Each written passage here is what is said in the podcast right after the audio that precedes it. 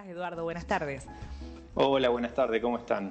Muy bien, bueno, les contamos que Eduardo es profesor de educación física especializado en trastorno del espectro autista y otros desafíos en el desarrollo, es director y creador de Aprendiendo a Jugar, docente de la Universidad Favaloro, miembro de la Comisión de Educación de la Asociación Civil sin fines de lucro Incluime y coordinador del Departamento de Ocio y Tiempo Libre en Casa Abánico. O sea que estás muy formado y muy enfocado en el tema, pero contanos de qué depende concretamente la inclusión. Y la inclusión depende básicamente de los adultos. O sea, eh, tenemos que entender que los chicos, la infancia, son sujetos de, derechos eh, y nosotros somos los sujetos responsables de poder velar por los derechos de los chicos para que puedan acceder a las distintas actividades como cualquier otra persona, ¿no? Eh, y creo que de eso se trata, de que nosotros podamos empezar a a trabajar para poder facilitar la participación de las personas con autismo en distintas actividades en la sociedad y en este caso eh, también asegurar el derecho a la educación de las personas con autismo en la escuela y en este caso en, las clases de educación física. Así es, que es una verdadera inclusión, eh, Eduardo. Sí, o sea, una verdadera inclusión es poder empezar a ver la diversidad como, como una riqueza, ¿no? como un valor, como, como algo como una oportunidad para entender que el otro, el diferente a uno, tiene también eh, virtudes, tiene potenciales y tiene habilidades tal vez iguales o mejores a, las nuestras. Y en el caso de las personas con autismo sucede exactamente lo mismo.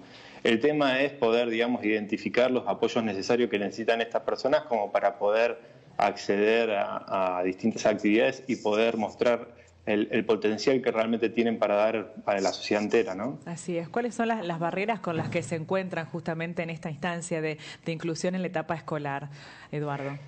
Sí, o sea, las dos barreras más importantes tienen que ver con la desinformación y el desconocimiento. Todavía hoy en día no se, no se termina de conocer bien de qué se trata el autismo eh, y hay muchos mitos como que, por ejemplo, no sé, los chicos eh, no les interesa jugar, no les interesa la vida social, eh, y no hay mito más alejado que ese de, los chicos. Los chicos les encanta poder estar en sociedad, les encanta poder compartir con otros pares.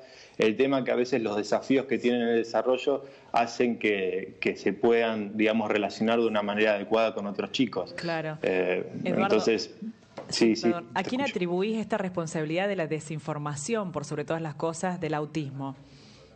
O sea, en principio tiene que ver con que todo lo que tiene que ver con el concepto de autismo ha evolucionado mucho en estos últimos años eh, y, realmente eh, en algún punto el desconocimiento tiene, viene en realidad nos, nos, nos, atraviesa a todos, o sea, por, hay una parte de responsabilidad en el Estado, o sea, en tanto el Estado en 2009 adhiera a la Convención de los Derechos de las Personas con Discapacidad, es uno de los agentes responsables para que haya más información, pero a veces también hasta de los medios de comunicación, o sea, que siguen hablando o se siguen refiriendo a, gobiernos o a sectores como autistas eh, y siguen reforzando esos mitos.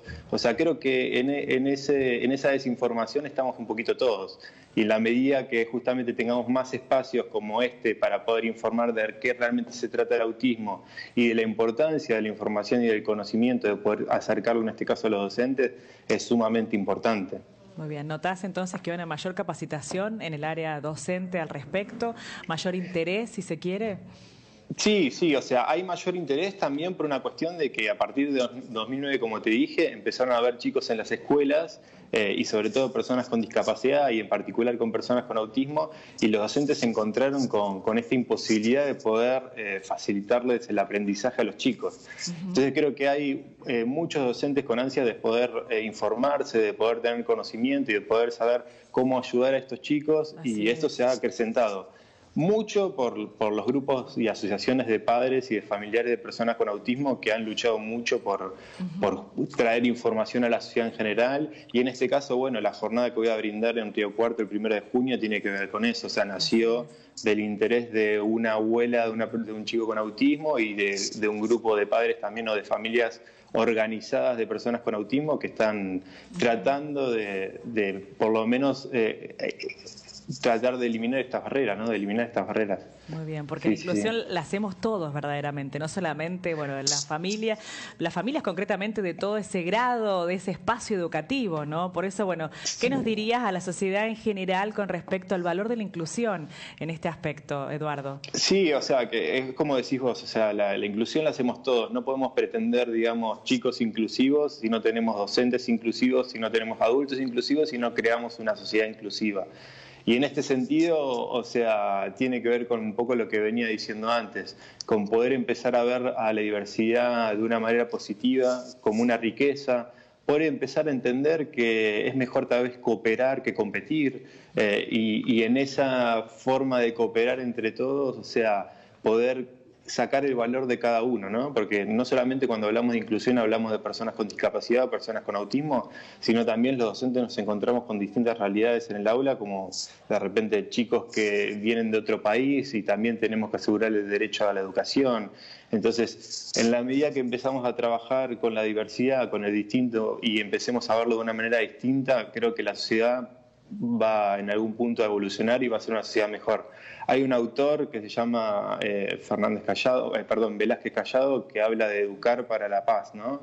Y tiene que ver con eso, con la inclusión, con crear una sociedad mejor. Así es, qué importante lo que estás mencionando, educar para la paz, ¿eh? cada uno desde su lugar. Muchísimas gracias, Eduardo, por este contacto y recordamos entonces la invitación que hacíamos mención al, al comienzo de la charla para este próximo primero de junio, ¿verdad? Primero de junio, todo el sábado de 9 a 17 horas a trabajar para poder mejorar la participación de los chicos con autismo y que puedan, digamos, acceder a, en este caso, a una clase de educación física para todos y todas. Les mando un saludo enorme y gracias por la oportunidad. Genial, bueno, te esperamos por nuestra ciudad. Muchísimas gracias, Eduardo. Muy bien, a usted. por favor.